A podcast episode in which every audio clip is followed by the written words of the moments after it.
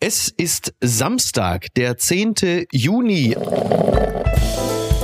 Apokalypse und Filterkaffee. Die frisch gebrühten Schlagzeilen des Tages. Mit Mickey Beisenherz. Einen wunderschönen Samstagmorgen und herzlich willkommen zu Apokalypse und Filterkaffee mit der Wochenendbeilage. Und heute sprechen wir ein bisschen über das, was äh, unter der Woche so liegen geblieben ist, aber was beschäftigt uns im Bereich von Kunst, Kultur, Feuilleton, Gesellschaft. Worüber ist unbedingt noch zu reden und ich freue mich sehr, dass die beiden äh, endlich mal bei uns zu Gast sind. Das waren sie nämlich noch nicht. Sie ist unter anderem Autorin des hervorragenden Buches Freizeit. Er wiederum spielt in einer Band namens Die Screenshots. Nicht nur das, aber auch das. Und zusammen hosten sie den hervorragenden Podcast Friendly Reminder. Herzlich willkommen, Carla Kaspari und Kurt Prödel. Hi, danke für die Einladung. Hello. Herzlich gern. Ich habe mich übrigens gerade eben wegbewegt. Ich saß bis äh, gerade eben noch, wir reden jetzt am Freitagmittag äh, in einem Café am Kanal in Castrop-Rauxel. Und ich war also völlig beseelt, äh, welche Schönheit des Ruhrgebiets sich da wieder offenbart hat. Und dann sind aber auch in dieses Café wieder die, ist wieder die unvermeidliche äh, Optik gekommen, und zwar äh, mittelalte Männer in Radlerhosen mit Fahrradhelm auf, die sich dann da hingesetzt haben. Ich finde, die bestimmen wie nichts anderes das Stadtbild.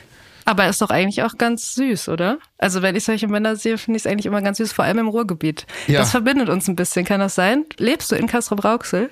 Ich, äh, also ich wohne eigentlich in äh, Hamburg, aber ich habe äh, tatsächlich eine Wohnung in Castrop-Rauxel. Von daher komme ich hier regelmäßig her und ich äh, stelle in solchen Momenten wieder fest, wie sehr ich das Ruhrgebiet doch liebe. Ja. Gerade für all diese Dinge. Und das ist schon, das ist schon besonders. So man, man, also in so Großstädten wie äh, Hamburg oder Berlin, da kriegst du das Schöne und das Aufregende ja nachgeschmissen wissen.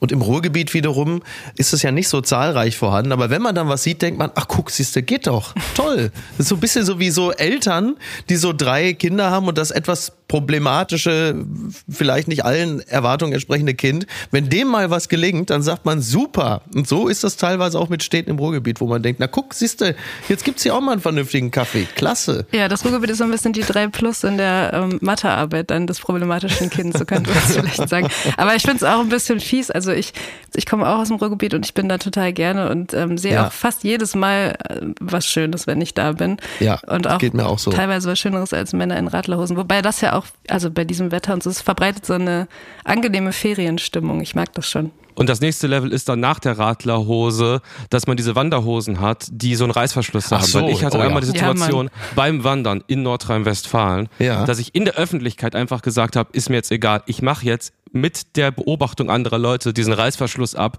kurze Hose. Und das war der Moment, wo ich, wo ich frei geworden bin. Frei da hast du den Cringe überwunden auf jeden Fall. Ja, I'm cringe, ne? but I'm free. Jawohl. Wo, wo wir gerade dabei sind, da würde ich ja das noch gerne anmerken. Was ich spannend finde, ist, äh, es gibt ja diesen, diesen modischen Bereich der Normcore, ist natürlich für Menschen meines Alters nun wirklich überhaupt nicht mehr äh, in Frage kommend, aber dass offensichtlich immer mehr junge Menschen jetzt auch die äh, Cargo-Westen, beige Cargo-Westen tragen, was man eigentlich nur vom Publikum beim ZDF-Fernsehgarten kennt, das wurde mir zugetragen, fand ich auch spannend. Ja, ich glaube eigentlich, dass es Normcore so gar nicht mehr gibt. Also ich habe den Eindruck, dass so funktionale Kleidung immer mehr en vogue Gerät. Mhm. Also sowohl solche ähm, absippbaren Hosen als auch solche Cargo-Westen. Das ist ja eigentlich, das ist ja Neuköllner ja. High-Class mittlerweile. Von daher weiß ich gar nicht, ob Normcore oder Normcore ist mittlerweile was anderes. Ich glaube eher so, so New Balance oder so sind mittlerweile Normcore. Ja, 100 Prozent. Und im Endeffekt bei all dieser Funktionskleidung muss das Dogma eigentlich sein, dass man Respekt zollt an die Original Brands. Wir sprechen von Geox, wir sprechen von Mephisto. also nicht irgendwie hier New Balance X Gucci nee, nee, oder so. Nein, ja. es muss das Hardcore-Zeug aus dem örtlichen Schuhhandel sein, was da schon drei, vier Sommer leicht angegilbt und wo die Weichstoffe mm. auch schon so äh, eigenartig sind. So, das ist das Produkt und das ist der reale Shit. Und zwar muss man das kaufen in der Fußgängerzone, da schließt sich der Kreis in Castrop-Rauxel. Dann ist es real. Fun Fact Tages. Äh, das möchte ich unbedingt noch angefügt haben, denn für alle, die äh, jetzt nach Nürnberg pilgern, und das wird ab jetzt natürlich einsetzen, Olaf Scholz besucht heute den evangelischen Kirchentag und es gibt eine Podiumsveranstaltung zum Thema in bewegten Zeiten gemeinsam gestalten. Wie aufgepeitscht äh, seid ihr, wenn ihr von solchen Tagesordnungspunkten hört? Boah, so. Bei mir ist so im mittleren Bereich. Wie ist es bei Das dir, Ekstase Carla? ist also jetzt bereits Ekstase eingesetzt. Ich fühl's noch nicht so ganz. Ich muss sagen, ich also eigentlich gar nicht, weil ich finde, das ist so ein sozialdemokratisches Wording, dass mich das überhaupt nicht überrascht. Ja. Also ich habe so einen ganz anderen Eindruck bekommen bei der Schlagzeile oder bei der Information. Zwar habe ich so ein bisschen das Gefühl, dass Olaf Scholz gerade richtig gerne Kanzler ist. Also der ist so richtig on Tour. Ja. Und der ist, so- der kommt so ein bisschen, der kommt so ein bisschen raus aus seiner eher drögen ähm, Ja. norddeutschen Haltung, habe ich den Eindruck, und, und ist so emphatisch total. Und ich habe auch gesehen, dass er, glaube ich, nächste Woche ja auf der Phil Cologne ist, so zusammen. Ja, ähm, genau, in so genau. einer- in Am, so einer- in so am einer- Montag, genau, richtig. Genau, Ja. in so einer Habeckschen Manier fast. Ja. Der natürlich auch dabei ist. Robert Habeck kommt natürlich auch. ja, selbstverständlich. Und genau, und irgendwie finde ich das so, so schön, dass, es, dass der gerade so ein bisschen aufbricht und auch mal so, ja, so Kanzler Meinst du, ist. Scholz ist geil auf Termine, ja? Ja, der hatte ja auch diesen Auftritt bei diesem, was war das, so eine SPD-Veranstaltung, wo er so zurückgebrüllt hat. Genau. Ach so, richtig ja, ja, abging. ja, ja. Und es ist ja oft so, dass vielleicht auch, also auch im Bereich Sport und so, es braucht dieses eine Spiel, diesen einen Moment, wo vielleicht auch was aufbricht, wo eine gewisse Fassade anfängt zu bröckeln, wo man einmal das Feedback kriegt und spürt, ey, das ist doch eigentlich ganz geil. Und jetzt ist auch noch schönes Wetter draußen, acht Monate Winter, es geht los. Der, der fängt gerade erst richtig an. Ja. Das ist übrigens total richtig und äh, die Analyse auch von dir, Carla, ist natürlich total wahr, denn Olaf Scholz ist dann am Samstag, also am heutigen Samstag, wo die Folge ausgestrahlt wird, da geht er nämlich auch noch zu einer Luftrettungsstation. Ja, klar. Also er ist nicht nur auf dem Kirchentag, er ist ja dann in Nürnberg und sagt, Mensch, äh, obergeil, sondern ich gehe auch noch zur Luftrettungsstation und am Sonntag, am morgigen Sonntag, da ist wiederum Kanzler Scholz äh, und hält eine Rede beim Ostdeutschen Wirtschaftsforum in Bad Saro. Also du hast so komplett recht, er macht jetzt richtig den Kalender voll und sagt, also ich gehe auf Tour. Ja, genau. So. Genau. Das Ja. war auch mein. Vielleicht ist auch irgendwie was, äh, also bei ihm passiert, irgendwas im Privaten. Ja. Es wäre auch, wär auch eine Vermutung, dass er irgendwie so jetzt so richtig Power hat. Vielleicht ist er frisch verliebt. Könnte auch sein. Das Kleingedruckte. Freundschaft und Gespräch, neue Spielregeln, ein Text von Anna Meyer in der Zeit. Überschrift, unsere Kolumnistin findet, dass die Frage, wie geht es dir, nichts für die erste Halbzeit ist. Unter anderem schreibt sie, Gespräche sind wie heiße Badewannen. Man steigt vorsichtig rein mit dem linken Fuß, um sich an die Temperatur zu gewöhnen gleitet dann langsam ins Wasser, hockend. Und erst wenn die Haut sich auf die Hitze eingestellt hat, streckt man sich aus und fühlt sich schließlich wohl. Aber ausgerechnet in den ersten paar Momenten, wo der Fuß noch brennt und die Stirn ein bisschen schwitzt und man überlegt, wie man das jetzt aushalten soll, dieses Bad, dieses Treffen, fragen die meisten Leute sich gegenseitig, wie geht es dir? Äh, Habt ihr euch auch schon mal von dieser Frage überfallen gefühlt? Denn das insinuiert der Text ja auch ein bisschen. Kurt guckt skeptisch. Ja, also ich habe mir das durchgelesen Mhm. und ich fand das erstmal einen ziemlich äh, verkopften Zugang zum äh, Thema Freundschaft. Also Ja. natürlich, theoretisch kann die Frage, wie geht es dir, unsensibel sein, 100 Prozent. Mhm. Ja. Aber es ist ja auch irgendwie nicht die Frage der Frage als sich, sondern das Wie. Wie fragt man das? Deswegen, Mhm. Ja. ich fand es jetzt so ein bisschen verkopft und habe mich da so ein bisschen so unseriös beraten gefühlt, um ehrlich zu sein. Unseriös beraten finde ich auch gut. Mir ging es ja, Ja. Ehrlich, ehrlich gesagt komplett anders. Ich fand, das war ein sehr, sehr guter Text und wir haben tatsächlich Kurt ja auch schon mal in unserem Friendly Reminder diese Mhm. ähm, Frage behandelt, ne? Weil ich finde auch, dass es eher sowas ist, also wenn es eine Floskel ist, das beschreibt sie auch in diesem Text, dann ist es total in Ordnung. Es ist einfach so eine Smalltalk-Sache, auf die niemand ehrlich antwortet. Aber Ja. in so einem freundschaftlichen Gespräch, gerade am Anfang, natürlich antwortet man nicht ehrlich. So, Ja. weil das ist ja auch eine total offene Frage. Da müsste man ja ausholen und so, und das tut man ja nicht. Und deswegen habe ich mal in einer Folge den Vorschlag gemacht, einfach zu fragen, what's good? Das ist so Ah. eine englische ähm, Urban Ja. Dictionary Formulierung, die gerade so ein bisschen kursiert. Und das finde ich irgendwie so präziser und zielführender Mhm. für so einen Anfang von so einem Gespräch. What's good? Also dann würde man jetzt korrekterweise dann auch antworten, nothing. Ja? So. Nee, das, das, man- glaube ich nämlich gar nicht. Das glaube ich überhaupt nicht. Ja. Ich glaube, trotz aller apokalyptischen ähm, Weltzustände gibt es im Privaten und Persönlichen immer auch schöne Sachen. Und äh, die kann man dann vielleicht so am Anfang erzählen. Und dann am Ende kann man so ein bisschen deeper werden und auch mal sagen, was nicht so gut läuft und die Sorgen und Ängste ausbreiten. Aber so am Anfang, what's good? Ich meine, wie schön Ja, ist es? ist, Miki. ist auf jeden Fall gut. Ja, bitte. Wie geht's dir eigentlich? Du, mir, äh, wenn, wenn du eine ehrliche Antwort auf die Frage möchtest, äh, mir geht es sehr gut, mit Ausnahme, dass ich mir ja den äh, Ellenbogen, äh, quasi einen Teil des Ellenbogens gebrochen habe. Das drückt ein bisschen, sag mal, das drückt ein bisschen auf die, die Gesamtperformance, aber das ist kein Anlass, schlecht drauf zu sein. Aber ich bin ja eh meistens gut gelaunt. Ich zähle ja auch eher so zu diesen optimistischeren Charakteren, beziehungsweise ich habe ja so eine Hundewelpen-Mentalität. Deswegen erwischt man mich relativ selten äh, schlecht gelaunt. Höchstens gestresst, aber selten schlecht gelaunt. Also, aber es ist eine Frage, die kann man auch sehr schön mit so einer Jürgen Fliege-Attitüde stellen. Ne? So, äh, wie geht es dir? Ich meine, wie also wie geht es dir? So, dass man so die Hand, so, dass man so ein bisschen die Hand auf die Hand des anderen legt und dann so mit so einem Jürgen Fliegeblick jemand anschaut und sagt, ich möchte wissen, wie es dir geht. Verstehst du? Sowas. Oder halt, wie geht es dir? Eigentlich. Genau.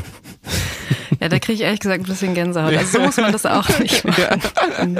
Ja, aber das meine ich doch. Es wird schnell kompliziert, wenn man Es wird also es ist schon verkopft im Ansatz, aber ich finde What's Good ist ein guter Kompromissvorschlag, kann ich mitleben. Let's go. Ganz weit vorne. Krokodil befruchtet sich selbst. Ich dachte, wir nehmen auch mal ein bisschen was aus dem zoologischen Bereich und äh, T-Online meldet das Ganze. Ein Krokodilweibchen lebt getrennt von den Männchen in einem Zoo. Dennoch bringt es ein Junges zur Welt. Wie geht das? Ja, es ist im Parque Reptiliaria in äh, Costa Rica. Da äh, hat ein Krokodilweibchen ein Ei gelegt. Da hat niemand Notiz von genommen. Aber als Pfleger in der Schale einen voll entwickelten, aber totgeborenen Fötus fanden, war die Überraschung groß. Der Grund, die 18 Jahre alte Krokodildame war ihr Leben lang getrennt von den Männchen gehalten worden. Wie konnte das Weibchen befruchtet worden sein? Ja, also Ostern äh, ist ja schon vorbei, aber frohen Leichnam hier äh, auch im Ruhrgebiet gefeiert. Also will sagen, das Ganze hat ja fast schon einen, einen kirchlichen Überbau. Also die jungfräuliche Empfängnis, vielleicht muss auch die Bibel umgeschrieben werden. Vielleicht war die Jungfrau Maria einfach auch gar wirklich kein Mensch, sondern vielleicht ist Josef einfach mit einem Alligator durch die Gegend spaziert, wie Sonny Crockett in den 80ern bei Miami Vice. Müssen wir, müssen wir da jetzt nochmal tiefer bohren? Ja, kompliziert. Also Carla, ich weiß Ja. nicht, wie es dir geht. Ich bin äh, weder Experte für Krokodile, noch Ja. weiß ich, ob äh, T-Online so das Fachmagazin äh, ist, um mir das zu erklären. Also äh, Hauptsache, alle Krokodile sind glücklich und alle leben in Freiheit. So, das wäre jetzt erstmal so mein Vorschlag. Das könnte ja jetzt Olaf Scholz auch auf dem evangelischen Kirchentag so gesagt haben. Und Ja, allen genau, Tieren genau. und, und. Reptilien ein Leben in Wohlstand und Freiheit. Ja, das, Ne? das ist der Vorschlag. Aber das ist ja beruhigend. Also, dass das Weibchen sich selbst befruchten können und äh, Nachwuchs empfangen können. Das gilt allerdings nur für Reptilien in diesem Zusammenhang oder fast nur für Reptilien. Das heißt also, die aktuelle äh, Partnerin von Jack White, die muss leider, da muss ich kann ihr leider, also sollte Jack White nochmal Promi, ältester Promi-Papa der Welt werden wollen, äh, bis, bislang, also Carla, bitte hilf mir da raus. Ja, ich, ich merke muss da, ich muss mal reingrätschen. Ich fand, ähm, du hast ja schon sehr viel gesagt, das waren super viele Informationen, die mein Hirn jetzt gerade noch verarbeitet. Ich fand erstmal diese Parallele zwischen Pathogenese auf der einen und Bibel Ja. auf der anderen Seite sehr, sehr spannend, Miki. Vielen Ja. Dank dafür. Sehr gern. Soweit bin ich gar nicht gegangen bei dem Thema. Ich hab, bin irgendwie so daran hängen geblieben, dass ich das so faszinierend finde, dass sich diese Pathogenese, wenn ich es richtig verstanden habe, Mhm. dann entwickelt, wenn die Art dabei ist auszusterben. Ja. Also dass das irgendwie so ein genetischer, keine Ahnung, was ist, äh, was dann passiert. Das fand ich toll. Und auch die Vorstellung, Mhm. als ein Wesen, was unter Umständen auch etwas gebären könnte. Einfach zu sagen, so, ich könnte es von mir aus machen. Also ich wäre nicht, oder? ich wäre nicht abhängig von etwas, was, was ähm, im Außen passiert, sondern ich könnte einfach irgendwann entscheiden. Ich meine, es wäre ein bisschen dramatisch, weil es würde ja natürlich bedeuten, dass meine Art ausstirbt. Mhm. Aber wir haben die apokalyptischen Zustände schon das eine oder andere Mal angesprochen. Das heißt, vielleicht kommt es irgendwann noch dazu. Vielleicht bewegen wir uns so stark gen Ende, dass ich auch irgendwann sagen könnte oder alle Personen, die potenziell gebären könnten, Ja. sagen könnten, so, jetzt möchte ich gerne mit mir alleine ein Kind Das ist ja übrigens, das finde ich äh, ein sehr richtiger Ansatz und das ist natürlich die Frage, wann setzt es beim Menschen ein? Ja, und, und also wir hier in Deutschland, wir sind ja massiv vom Aufsterben bedroht. Also Genau. ich glaube, äh, sowohl Japan als auch Deutschland, wir zählen mit zu den ältesten Völkern und äh, drohen ja auszusterben. Und dann ist halt die Frage, wann setzt es beim Menschen, in dem Falle ja bei der Frau oder bei der gebärenden Person ein, diese Partigo, was, was, Parthenogese? Nee, Parthi, oh nein, Patho- Parthenogenese. Ich fand das eh absurd, Parthenogenese. wie, mit welcher Ja. Selbstverständlichkeit ihr gerade diesen Begriff die ganze Zeit gedroppt habt. Ich habe überhaupt Na, nicht das war ja verstanden. vor allen Dingen, das war ja vor allen Dingen Carla, die hat das ja wirklich extrem behende hingebuckt. Nee, nee, und nee, ich, siehst ich du, ich ich habe es stammel mir falsch, hier einen ab. nee, ich habe es glaube ich auch falsch ausgesprochen. Also danke fürs Lob, aber das zählt nicht in diesem Fall. Aber Ich wie du es ausgesprochen hast, aber wie, und das ist ja auch schon wieder verkaufspsychologisch interessant.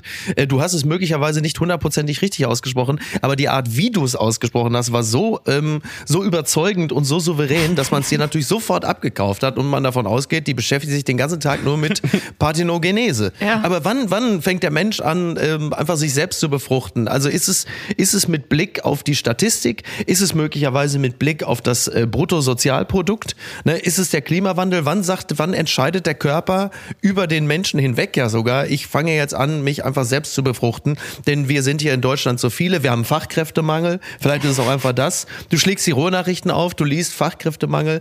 Heil und Baerbock müssen in Brasilien gucken. Pop, fängt der Körper an. So, jetzt ist es soweit. Ich habe den biologischen Auftrag. Man weiß es ja nicht. Ja, wir können vielleicht mal ein immer wiederkehrendes Thema bei uns im Friendly Reminder, die im Höhenhippies auf La Gomera. Ja. Vielleicht äh, könnte man da einfach mal nachfragen, ob es da vielleicht schon so, äh, vielleicht geht's da schon los.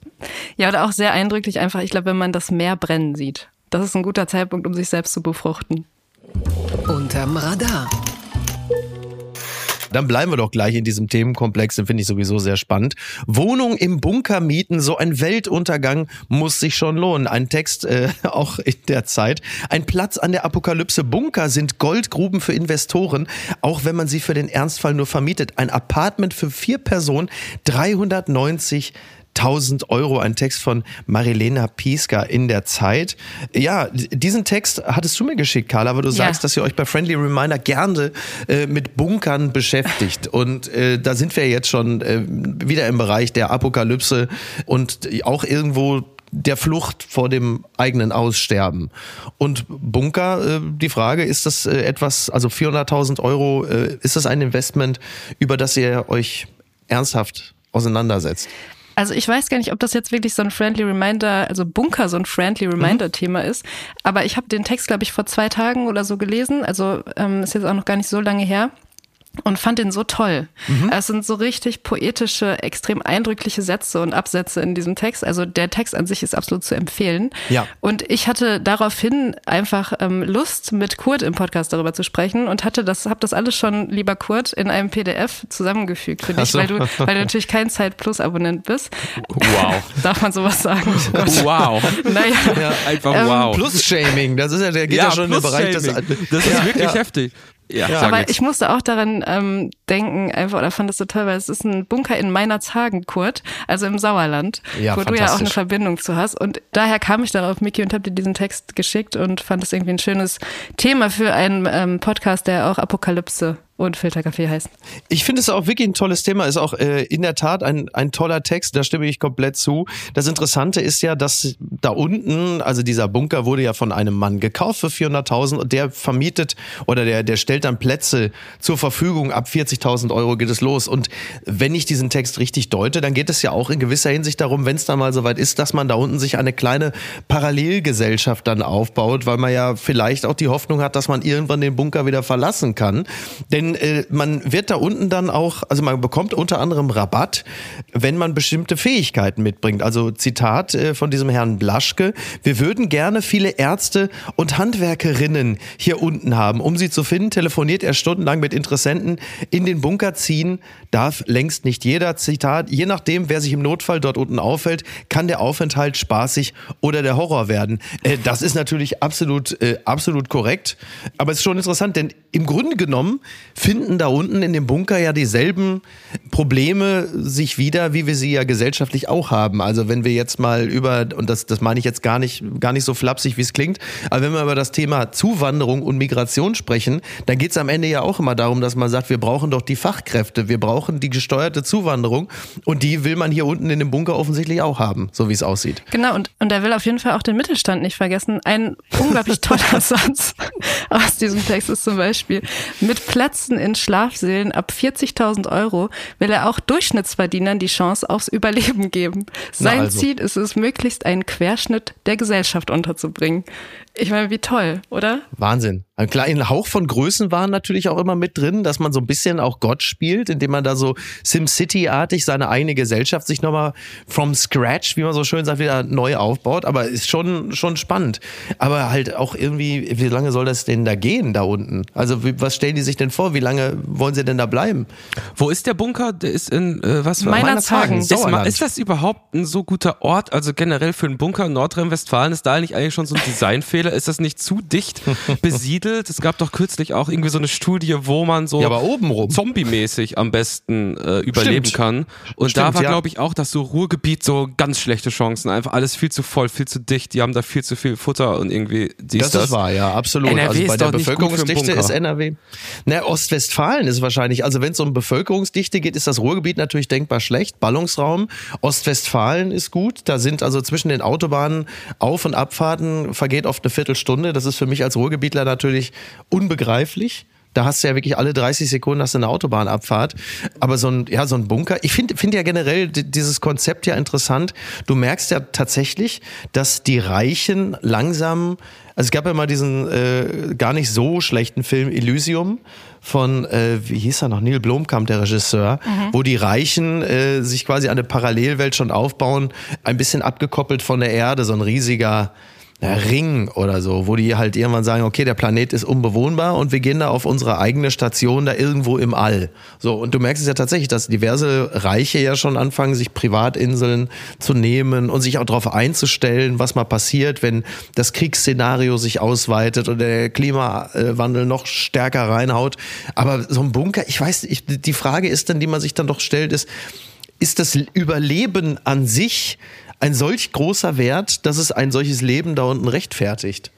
Ja, ich glaube auch in der, das ist in der Theorie, dieses ganze Bunker-Ding, auch alles einfacher als dann wirklich in der Praxis. Ich glaube so, Ja. die ganzen Leute, die eher den, ich sag mal, den Prepper-Weg gehen, die jetzt im Keller Konserven, Alkohol, Ja. ein bisschen so Bushcraft lernen mit Messern und Säbeln, dies, das. Ich glaube, die, Die sind haben's eigentlich aber auch immer schon gewollt, ne? Ja, und die sind viel smarter und agiler und ich glaube, Ja. dass die durch ihre ganzen Coachings und so auch viel sozialer besser in Gruppen funktionieren. Mhm. Ich glaube, dass einfach Leute, die sich für den Preis in einem Bunker in fucking Meinerzhagen einmieten, wenn die alle aufeinandertreffen, da kann es nur knallen. Da kannst du noch so viele Handwerker und Ärzte haben, da wird der, der agil mit seinem äh, Samurai-Säbel durch Sauerland im Wald läuft, der wird agil und smart sein und der wird überleben. Das Problem ist wahrscheinlich am Ende ganz simpel, äh, dass in dem Falle der Apokalypse die Leute nicht rechtzeitig in ihrem Bunker nach Meinerzhagen kommt, weil ja die Brücke da gesprengt wurde und alle halt durch Lüdenscheid fahren müssen seit Monaten.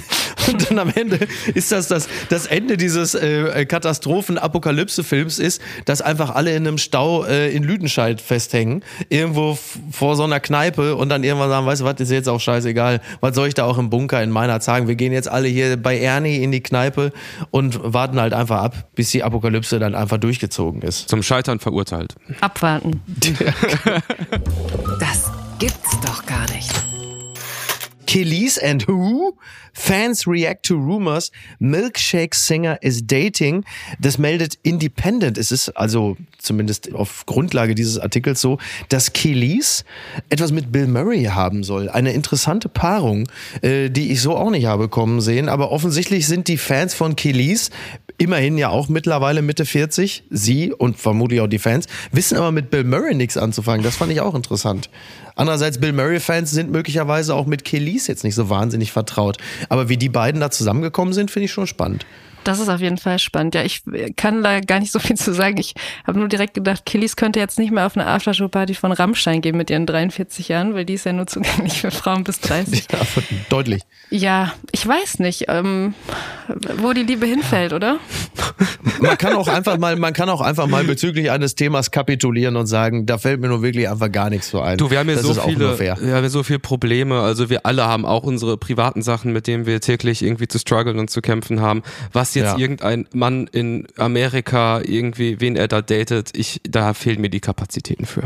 Wobei, wobei ich schon eine Sache wirklich mal, also das ist jetzt sowas in den, in den sogenannten Medien, also ein extremer, ein extremer Altersunterschied zwischen Frau und Mann. Das hört man ja schon zwischendurch mal gerade so Leonardo DiCaprio oder so, das kommt ja, Ja. alle paar Jahre mal so auf, dass jetzt wieder Ja. eine seiner Freunde 30 geworden ist und er sie deswegen Ja. nicht mehr länger daten kann und so. 25 war doch immer die Ach, Abbruchkante stimmt, sogar. 25. Mhm. Stimmt, 25 wie, wie konnte ich das sogar, ja. vergessen? Erwachsen, mein Gott. ähm, und dass es jetzt aber mal so ist, dass äh, sie ja 43 ist und er 72, das ist so, so mhm. ein bisschen so eine Verschiebung mhm. dieses Abstands. Und das finde ich eigentlich ganz, ganz interessant. Und vielleicht ist das auch auf eine Art ja.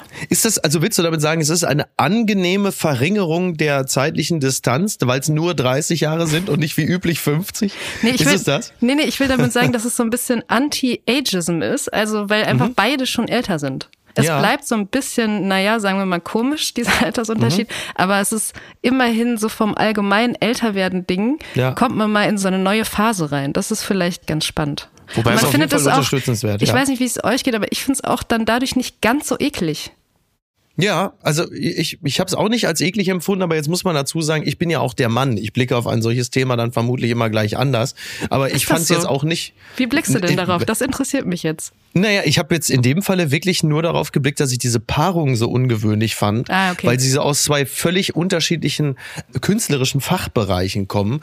Aber das ist interessant, dass du sagst, weil ich auf das Alter überhaupt nicht geachtet habe. Ah. Und zwar weder auf seines noch auf ihres. So, ich habe es jetzt gerade erwähnt, ähm, aber da ging es eher um die Art, was die Fans der jeweiligen Künstler dass sie altersbedingt vielleicht die, den, den Partner, die Partnerin einfach nicht kennen. Aber mir ist das, das Alter der beiden in dem Sinne gar nicht so sehr in den Sinn gekommen. Ist mir gar nicht so aufgefallen. Aber es wäre mir wahrscheinlich aufgefallen, wenn Kelis nicht 43, sondern 25 wäre. Dann hätte ja. ich wahrscheinlich, äh, weil wir hatten das ja zuletzt so bei Al Pacino oder äh, bei Robert De Niro, die dann um die 80 nochmal äh, Väter geworden sind. Da fällt es dann schon nochmal ein bisschen mehr auf, dass man denkt, also aber eher so im Sinne von, muss das jetzt unbedingt noch sein? Das ist mir da so in dem Zusammenhang ein bisschen aufgefallen. Ich meine, die daten ja erstmal nur, oder? Ja, ja, ja absolut. Äh, also dieses ganze Es gibt noch keine Verpflichtung, also ja keine, keine Gebärverpflichtung bei Kiddies jetzt in dem Sinne. Sie daten, sie daten erstmal nur. Ja, und das ganze Ding ist in den USA, wie die das da, ich habe das bis heute nicht gerafft, dass die daten sich teilweise drei, vier Jahre mhm. lang, sind aber irgendwie auch ja. in keiner Beziehung. Also wir haben eigentlich mal ganz realistisch gesagt, gar keine Ahnung, was da in Amerika aber eigentlich abgeht. Aber daten ist ja im angloamerikanischen äh, Raum äh, gleichbedeutend mit, sie sind ein Paar. Also so wie ich das immer gelesen habe, wenn man sagt, they dated for like five years or so. Das bedeutet, sie waren liiert. Aber fragen die dann nicht immer, is it exclusive? Ob es äh, yeah. quasi ein exclusive Dating ist? Weil ansonsten hat das Daten an sich erstmal mhm. keine wirkliche Verpflichtung, wie hier in, in unserem Konzept so, man datet sich und ja. dann entscheidet man sich, ob man eine Beziehung hat, ja oder nein. So, das ist so das, das, das Konzept. Das ist ja da, die daten sich doch für eine Ewigkeit und nichts passiert. Also vielleicht gehen die auch ja. einfach nur Pommes essen, die beiden. Also weiß man nicht. Also ich habe das auch immer so empfunden, dass dieses Dating ähm, so im angloamerikanischen Raum, dass das so, so heißt, dass man in einer Beziehung ist. Mir ist jetzt aber in, in den letzten Jahren aufgefallen, dass es auch in unseren Raum so rüberschwappte, dieses, mhm. dass man dann sagt, so ja, wir daten. Und eigentlich weiß niemand so richtig, was das bedeutet. Also so, ja, okay, ja, man trifft das sich. Das Unverbindliche. Es ist so, ja. genau, es ist so ein bisschen so, sich treffen ohne großes Commitment. Und mhm. wenn es dann tatsächlich ein Commitment werden soll, dann muss man aber auch noch mal darüber sprechen und es so richtig exclusive machen. Also eigentlich ist so. es so ein Zwischenschritt ja. zwischen, keine Ahnung, einfach nur treffen und in einer Beziehung sein. Es ist so, es ist so ein bisschen weird. Also es ist nicht so also richtig muss definiert. es dann noch ein Gespräch, sowieso, wie, also im Grunde am Ende, wie das Gespräch am Ende der Probezeit, ja, dass man dann sich nochmal trifft und sagt, wie waren jetzt deine Erfahrungen, wie waren meine und was denkst du? Und dass man sich dann halt auf eine Verbindlichkeit einigt. Ist es das? Hast du sehr gut und präzise ausgedrückt. Ja, ich würde sagen, es ist genau das. Was ist denn da schiefgelaufen? Selbstversuch kann ich lernen, mich zu streiten. Ein Text in der FAZ. Und da wird dann die Frage erörtert, äh, in dem Falle von der Autorin, äh, deren Namen ich jetzt hier gerade nicht sehe, aber das reichen wir nach. Die startet so eine Art Selbstversuch, langsam an den Punkt zu kommen, ihre Konfliktscheu zu überwinden und sich mehr äh, auseinanderzusetzen, respektive zu streiten. Und das ist ja unter anderem auch interessant, wenn man, wie ich, ein Kind hat, dass man diesem Kind versucht beizubringen, dass Streit nicht per se etwas Schlechtes sein muss. Es geht dann doch eher, glaube ich, darum, wie man den Streit führt. Und da geht es natürlich in diesem Text halt vor allen Dingen auch darum, dass diese Person sich selber daran führt, diese Konfliktscheu zu überwinden, um am Ende dann äh, für sich selber ja auch mit einem besseren Ergebnis im alltäglichen Leben rauszukommen. Kurt, glaubst du, wir haben uns schon mal gestritten? Ja, also ich glaube, ähm, ich würde schätzen so 30 Mal. Oh, wirklich? Oh, aber wir sind besser geworden, wir sind gut geworden. Wie schätzt ihr eure äh, Streitfähigkeit ein? Skala 1 bis 10. Miki, sag mal an. Boah, das ist, das ist eine gute äh, Frage. Ich überlege gerade, hm, ich glaube, ich komme auch nur bei einer 5 raus oder so. Also ich, ich, ich glaube, was, was ich mir selber, ähm, endlich mal wieder Zeit für Eigenlob, was ich mir selber anheften würde, wäre, dass ich grundsätzlich ein ganz gutes Gefühl dafür habe, welcher Streit sich lohnt und welchem Streit man einfach aus dem Wege geht, weil du das, das mögliche Ende eines Streites schon überblicken kannst. Ich glaube, das ist vielleicht, also dieses klassische, wie sagt man so schön, choose your battles. Das jetzt- kann ich, glaube ich, ganz gut. Und jetzt, wenn du so einen Ratgeber jetzt schreiben würdest zum Thema Streiten, Mhm. was wäre so vorne so oder hinten der große Slogan drauf, so dein Takeaway zum Thema Streiten? Ähm, so plakativ wie ja, möglich. lerne, lerne, ach so, ja, scheiße, ja. Mhm. Ähm, also Plakat für so ein Buch wahrscheinlich, umarme den Streit. Umarme, was man immer bei solchen Büchern das dann schreiben würde, ne? Umarme den Streit. Er ist, äh, er ist dein Wegweiser in eine glückliche Zukunft. Wahrscheinlich Oder, sowas, ne? oder sowas wie radikal streiten. Weil in Ja, so, sehr gut, in so Ratgebertiteln ja. muss doch immer irgendwas mit radikal sein. Radikal. Mhm. Oder abschaffen. Aber wir wollen den Streit ja nicht abschaffen, sondern wir wollen den Streit ja embracen. Also ich finde Streit Genau. umarmen ist eigentlich der perfekte Titel.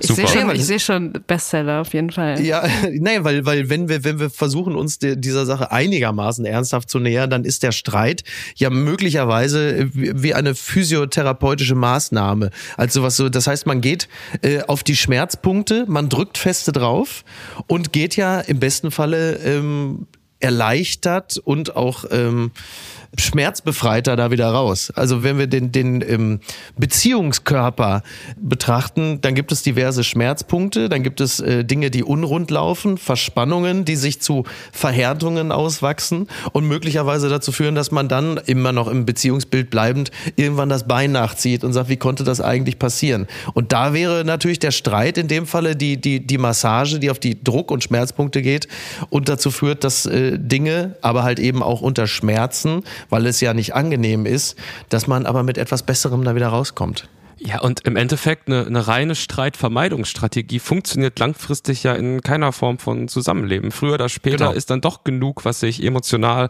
bei einem angestaut hat und dann vielleicht an einem Zeitpunkt rauskommt, wo es vielleicht dann ja einfach fast gar nicht mehr aufzuarbeiten ist, weil so viel unausgesprochen Ja. geblieben ist. Also lieber erstmal streiten, vielleicht lieber erstmal auch schlecht streiten und dann so Ach ein so, bisschen okay. äh, lernen, besser zu streiten. Ja, und du hast es angesprochen, der Zeitpunkt. Ich glaube Mhm. nämlich, dass es beim Streiten wie bei so vielen anderen Dingen im Leben und auch in Beziehungen ums Timing geht. Ja. Also man, man muss einfach gucken, wann, wann man sich dann streitet. Weil man spürt ja meistens schon Tage, manchmal Stunden davor, alles klar, Mhm. der Streit, er wird passieren. Es ist einfach kurz davor. Und da muss man sich überlegen, macht man das beim Frühstück? Mhm. Geht man vielleicht raus bei einem Spaziergang, dann lockern sich so ein bisschen die Streitgedanken auch auf und so? Oder, oder verschiebt man das eher aufs Abendessen? Sucht man sich vielleicht sogar wirklich so einen Zeitpunkt, wo man sich zusammen aufs Sofa setzt und sagt so, okay, jetzt reden wir darüber und da wird gestritten. Ja. Also so, ne, Ja. das, das finde ich auch ein, ein Faktor, der einfach wichtig ist im, im, in puncto Streit. Grundsätzlich glaube ich aber auch, weil du das mit deiner Tochter angesprochen hast und so, es ist wichtig, dass man das lernt und wichtig, dass man von klein auf ähm, erfährt, dass Streiten auch einfach wichtig ist. Streiten gehört Ja, dass dazu. man seine, genau, dass man seine Bedürfnisse kommuniziert. Ne? Genau. Darum geht es ja in erster Linie, dass man seine Bedürfnisse kommuniziert, beziehungsweise, dass man auf Dinge hinweist, die, die man selber als Fehlentwicklung wahrnimmt. Und da den richtigen Ton zu finden, das ist ja das Entscheidende. Es geht ja immer darum, da kannst du ja jeden Ratgeber lesen, man kommt ja immer auf dieselben Ergebnisse, wenn sie gut sind, dass es vor allen Dingen auch darum geht, dass man Ich-Botschaften aussendet, dass man sagt, für mich fühlt es sich so an, in meiner Wahrnehmung ist es so und so. Und dass man nicht den Satz schon beginnt mit du Arschloch, jetzt hör mir mal zu, das ist oft nicht zielführend.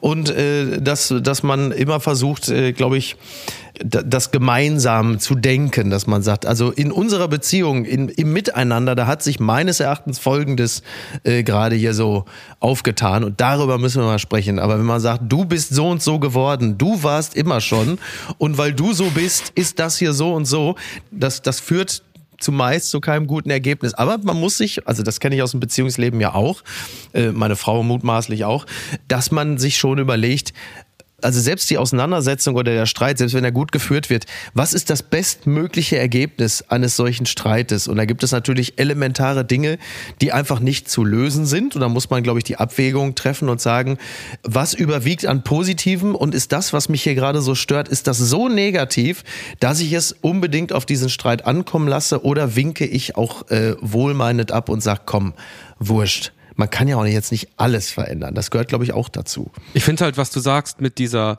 ich sag mal, aggressiven Form von Gefühlsäußerung, du Arschloch, du warst schon immer so, ist natürlich nicht sehr konstruktiv. Ja. Aber ich finde es genauso schlimm, dass es so, ich sag jetzt mal so auf TikTok-Psychologie-Ebene dann so ist so, okay, Mickey, ich habe verstanden, dass du mir gesagt hast, dass du gerade dich nicht Ja. wohlfühlst. Also das ist ja, also es ist quasi dieses angelernte Pseudo-psychologische aus irgendwelchen So. Achtsamkeitsfuror. Achtsamkeits, äh, Streit, äh, Zehn-Punkte-Plan. Also vielleicht der Ja. Text, der in dem Buch den Streit umarmen dann tatsächlich stehen würde, ähm, ist etwas, was ich persönlich fast eher als Provokation und richtig heftigen Streit wahrnehme, als jemand, der einfach mal offen seine Gefühle sagt. Und wenn es auch mal da so ein bisschen über die Stränge irgendwie schlägt, Fair Play muss doch irgendwie raus und ganz bestimmt nicht durch. Mickey, also ich habe das jetzt verstanden. Genau, wenn man so ein Gefühlsunterdrückungsregime lebt, dann kannst du fest davon ausgehen, dass es zwar sehr achtsam klingt, aber spätestens nach ein paar Jahren einer mit dem Kopf des anderen unterm Arm durch die Fußgängerzone läuft und möglicherweise aber zumindest noch bei Georgs oder Mephisto. Ja, und auf einmal bist du Station im Bunker in Meinert sagen.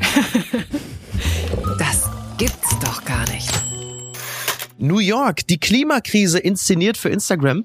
Auch ein Text in der Zeit, die Bilder der Rauchschwaden aus New York sind erschreckend und ästhetisch. Sie fordern das ein, was die Klimakrise oft nicht bekommt Aufmerksamkeit. Ein Kommentar von Elena Erdmann. Das ist natürlich ein geiler Name im Zusammenhang mit äh, der Apokalypse und der Klimakatastrophe. Also n- nur jemand mit dem Namen Elena Erdmann kann über äh, die Besorgnis über unsere Mutter Erde schreiben. Aber es ist auch toll geschrieben. Sie schreibt, es musste erst eine Stadt wie New York treffen, damit die Welt hinschaut. Dabei brennt es ja nicht im Central Park, sondern hunderte Kilometer weiter nördlich in Kanada. Und zwar nicht erst seit gestern, sondern seit Monaten. Allein in diesem Jahr sind dort 42.000 Quadratkilometer verbrannt. Eine Fläche von der Größe der Niederlande. Dass das bisher kaum jemanden interessiert hat, darüber könnte man sich aufregen. Ja, das... Ähm, das hat sie natürlich, wie ich finde, sehr, sehr gut zusammengefasst. Denn der, der Schrecken muss sich ja immer an etwas ausrichten. Und wir neigen ja sehr schnell daran, uns an Dinge zu gewöhnen. Und wenn du hörst, das Eis in der Arktis, dann weiß man mittlerweile ja klar, schmilzt, Gletscher, Logo, schmelzen. In Teilen Afrikas ja Logo, Dürre, kennt man. Aber wenn plötzlich New York orange ist, äh, wie das Gesicht von Trump, dann guckt man natürlich hin und sagt, aha, das ist aber nicht normal. Also wir brauchen, wir haben ja immer so ein paar äh, Wegmarken in unserer Weltwahrnehmung und wenn die plötzlich eine andere Farbe haben oder da irgendwas drumherum passiert, dann merkt man auf und sagt, hier ist was nicht in Ordnung. Also erstmal finde ich Elena Erdmann einen richtig, richtig schönen Namen. Ja, finde ich auch. Oder? Ja, Also ich habe den Text gelesen, ich sehe leider ihren Punkt nicht so ganz. Also natürlich sehe ich Mhm. den Punkt, aber ich habe jetzt nicht den Eindruck, dass es so was krass Neues ist. Also Mhm. ich glaube, dass so, dass so Bilder von vereinzelten Umweltkatastrophen hervorgerufen durch den Klimawandel ja die letzten Jahre immer wieder in den Medien sind. Wir haben das brennende Meer schon angesprochen. Mhm. Ja. Und dann ist es natürlich immer so ein kleiner Punkt ähm, der Aufmerksamkeit, was dann so einen halben Tag sich vielleicht in den Medien hält und dann am nächsten Tag wieder verschwunden ist. Mhm. Ja. Und dass es jetzt mal kurz New York ist und dass man das irgendwie Instagrammable aufarbeiten kann und irgendwie sich zum Posten eignet, okay. Ja. Aber ich fand es jetzt nicht so, so unglaublich eindrücklich, weil das ja eigentlich die ganze Zeit passiert. Hm. Ja. Und ich muss auch sagen, dieses ganze, wir haben keine Aufmerksamkeit für die Klimakrise und so, da würde ich mittlerweile auch nicht mehr so mitgehen. Also ich finde schon, dass es medial, aber auch sonst so ein ultrapräsentes Thema ist die ganze Zeit, Ja, ja, das dass stimmt. das irgendwie auch nicht mehr so ganz zieht, dieses Argument von, es bekommt keine Aufmerksamkeit. Auch mit so Klimakleber Ja. oder so, das stimmt auch einfach nicht. Also Leute sagen ja, die das irgendwie kritisch beäugen, ähm, dass sich da die jungen Leute auf die Straße kleben, dass es irgendwie die Aufmerksamkeit verschiebt und man sich dann nicht mehr Mhm. um die Klimakatastrophe kümmert, sondern nur noch um diese Kleber. Das ist, glaube ich, auch falsch. Ja. Also es ist einfach nur was, was, was hinleitet ähm, und was für, für insgesamt mehr Aufmerksamkeit sorgt. Ich, ich sehe da gar nicht so die Problematik.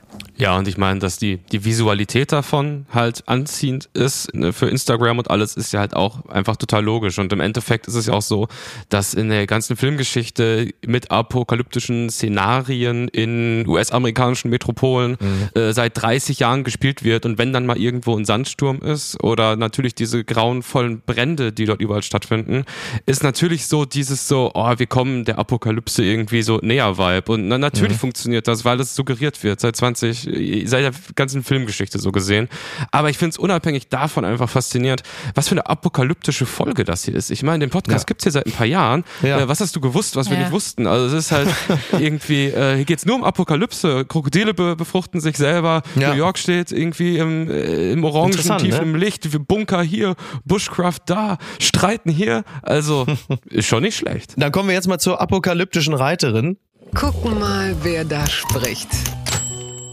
Sexuelle Belästigung Alice Schwarzer und ihre Ansicht zur Zitat Nuttenmode. So schreibt es die Frankfurter Rundschau.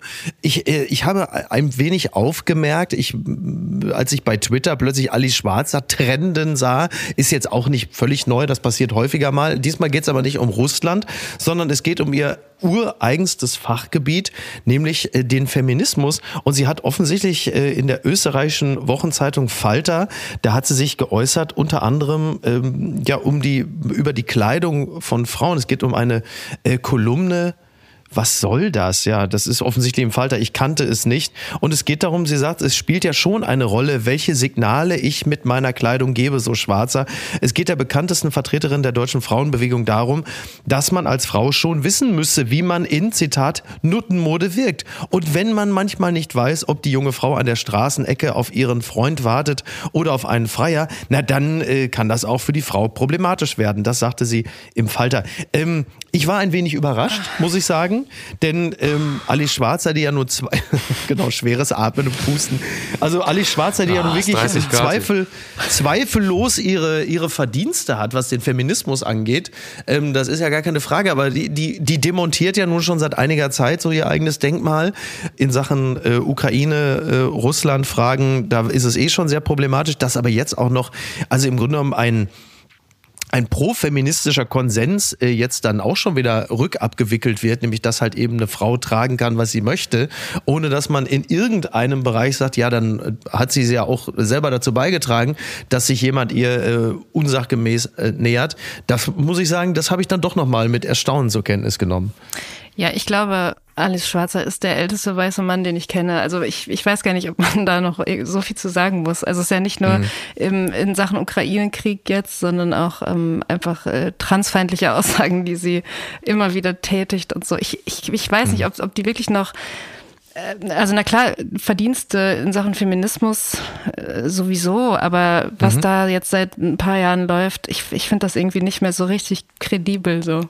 Mhm. Die Frage ist, was ist die Triebfeder dahinter? Also warum, warum äh, entfahren ihr ständig solche Sachen? Ist es, also die Frage, die ich mir manchmal stelle, ist, hatte sie wirklich je einen echten Auftrag, was den Feminismus angeht, oder ging es eigentlich immer nur darum, sich gegen irgendeine wie auch immer geartete Majorität aufzulehnen und denen dann einen, also ihnen quasi vor den Karren zu scheißen? Und in diesem Falle ist es dann die gefühlte Majorität Trans-Community oder halt eben in dem Falle die äh, Majorität ähm, ja moderne Frauen.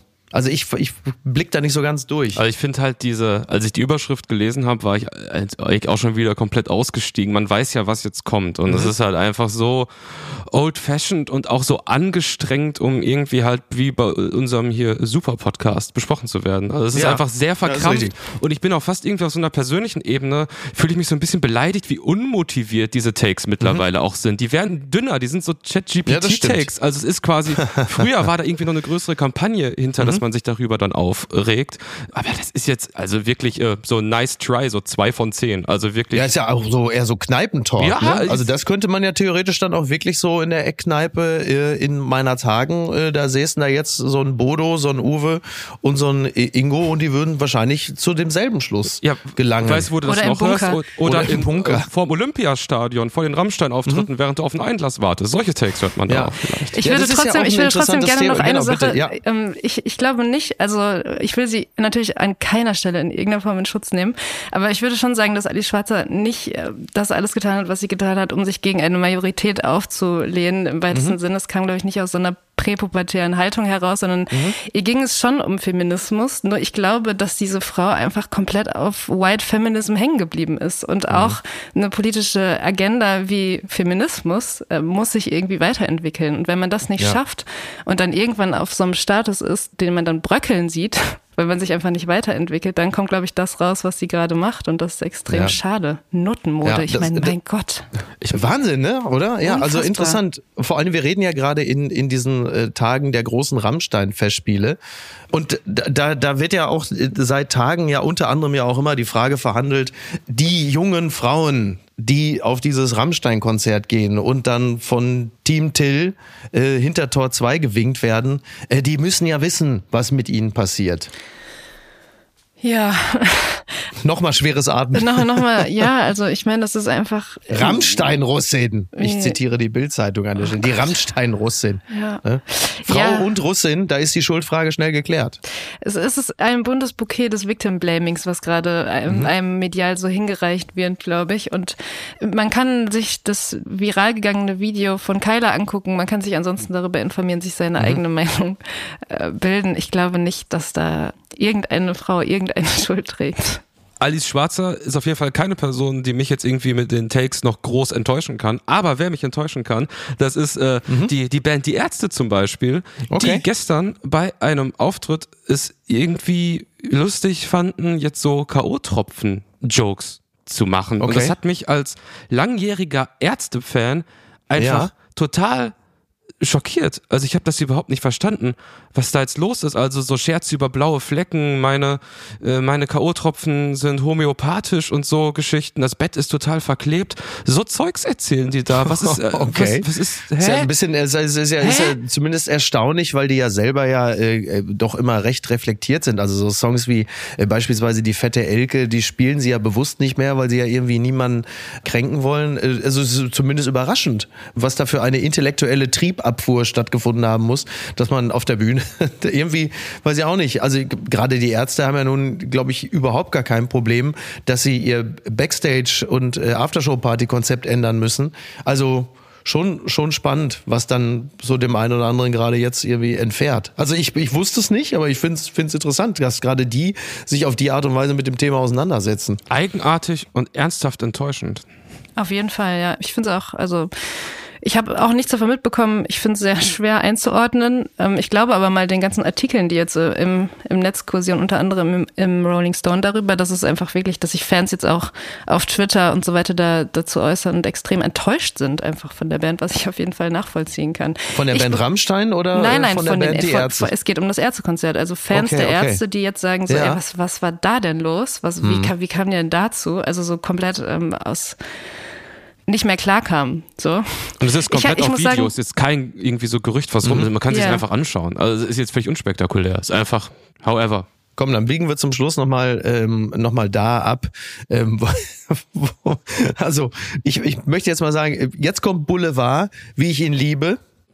Komm, nächstes Thema. Für mich äh, die Headline dieser Woche. Und da muss ich, da, also die Bildzeitung ist, äh, wie wir alle wissen, hochproblematisch. Aber manchmal muss ich sagen, manchmal da hat sie noch ihre Momente. Sie haben sich nämlich beschäftigt mit dem lichter werdenden Haupthaar von Prinz Harry. Und das führte zu folgender Schlagzeile. Obenrum wird's dünne beim Prinzen. Harry kriegt die Williams-Birne.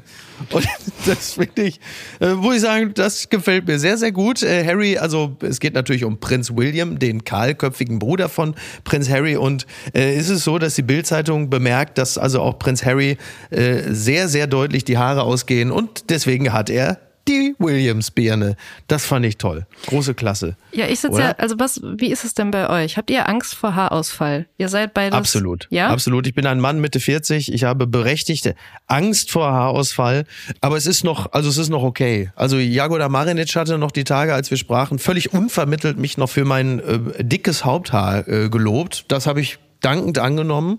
Also es ist okay. Sagen wir mal, es ist okay. Aber ja, klar, also für Männer ist das definitiv ein Problem. Also Ist so ein wie ich es Thema, war. ne? Ja, ja, total. Ja, bei mir ist es auf jeden Fall erheblich schlechter. Also ähm, ich habe so auf jeden Fall so Geheimratsecken, aber auch schon seit ich irgendwie 20 bin. Mhm. Ziemlich unverändert, habe noch sehr, sehr dickes und festes Haar, was ganz gut ist. Und soweit ich weiß, ist das in der Regel die Vererbung vom Vater mütterlicherseits. Ja. Und bei meinem lieben Opa, Gott hab ihn selig, war es so, dass der bis zum Schluss, wie so Homer Simpson, so zwei, drei Haare vorher hatte. Das heißt, so. solange dieses Ding vorne, das bleibt, hast du immer noch eine Frisur. Sobald das Also. aber weg ist und es einfach nur nach hinten wandert, wie so das Meer, was immer weiter sich verzieht, Ja, ja. dann wird's ganz, ganz kompliziert und dann gibt's eigentlich nur noch Glatze Ja. oder Woche Istanbul. Ist auch lustig, dass man sagt, ne, ist mir doch scheißegal, ob das, äh, das Eis in der Arktis oder die, die Gletscher sich zurückziehen, solange mein Haupthaar noch da bleibt, äh, ist alles okay. Aber ähm, ja, der, der, du hast gerade Istanbul, ist so lustig, ne, weil es gibt ja diese legendären Flieger nach Istanbul, wenn die wieder zurückgehen, und es gibt auch schöne Bilder im Internet dazu, dass du halt einfach eine ganze, äh, einen ganzen Flieger voller Männer hast, die alle so einen Turban tragen, also jetzt nicht im religiösen Sinne, sondern weil sie halt eine Kopf-OP hatten. Und hinten, ich glaube, das Haar wird ja immer hinten im Nacken entnommen und wird dann vorne wieder eingesetzt.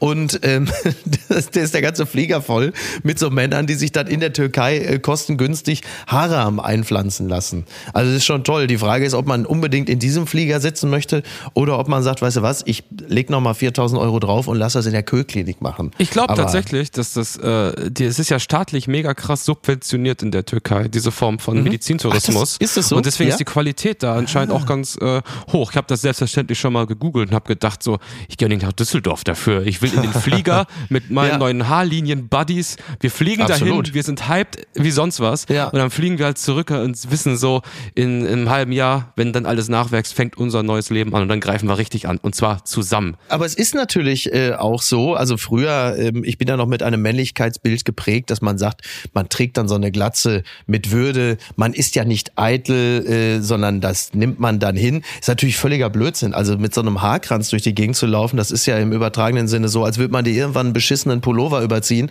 und mit dem musst du bis ans Lebensende rumlaufen. Das will ja auch keiner. Also für Männer ist das natürlich definitiv ein Thema. Carla, lass dir das bitte gesagt sein. Ja, ich merke das schon. Ich finde es ehrlich gesagt, ähm, es ist ganz spannend, euch dabei zuzuhören. Und ich finde irgendwie, ich, das soll jetzt gar nicht despektierlich klingen, aber es mhm. ist, ich bin auf eine Art ganz froh, dass dieses Haarausfallthema bei Männern so existiert, weil es ist so eigentlich die einzige, ich sag mal, Objektifizierung mhm. bei Männern, die so ja. medial passiert. Frauen haben ja die ganze Zeit damit zu kämpfen und nicht, mhm. nicht nur bezüglich ihrer Haare, sondern bezüglich allem. Und ja. ähm, bei Männern beschränkt es sich so ein bisschen auf den Haarausfall, aber immerhin gibt es den Haarausfall. So kann man es auch betrachten. Das ist eine Art von paritätischer ja. Oberflächlichkeit. Paritätische Oberflächlichkeit finde ich fantastisch. Dann, dann lassen wir es doch an dieser Stelle dabei bewenden.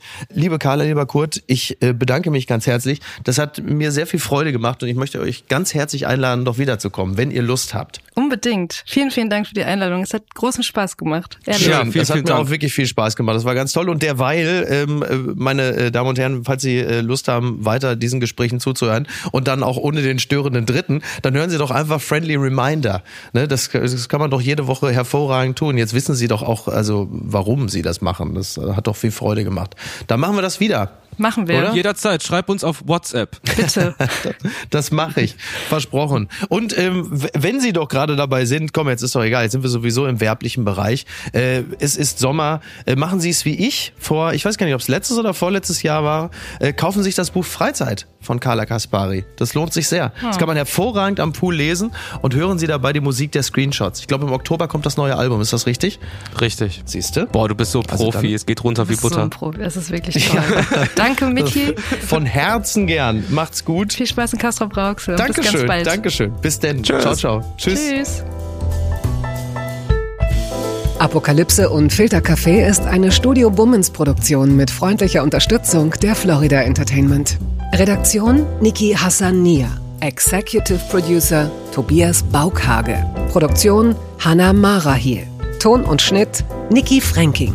Neue Episoden gibt es immer montags, mittwochs, freitags und samstags. Überall, wo es Podcasts gibt. Stimme der Vernunft und unerreicht gute Sprecherin der Rubriken Bettina Rust.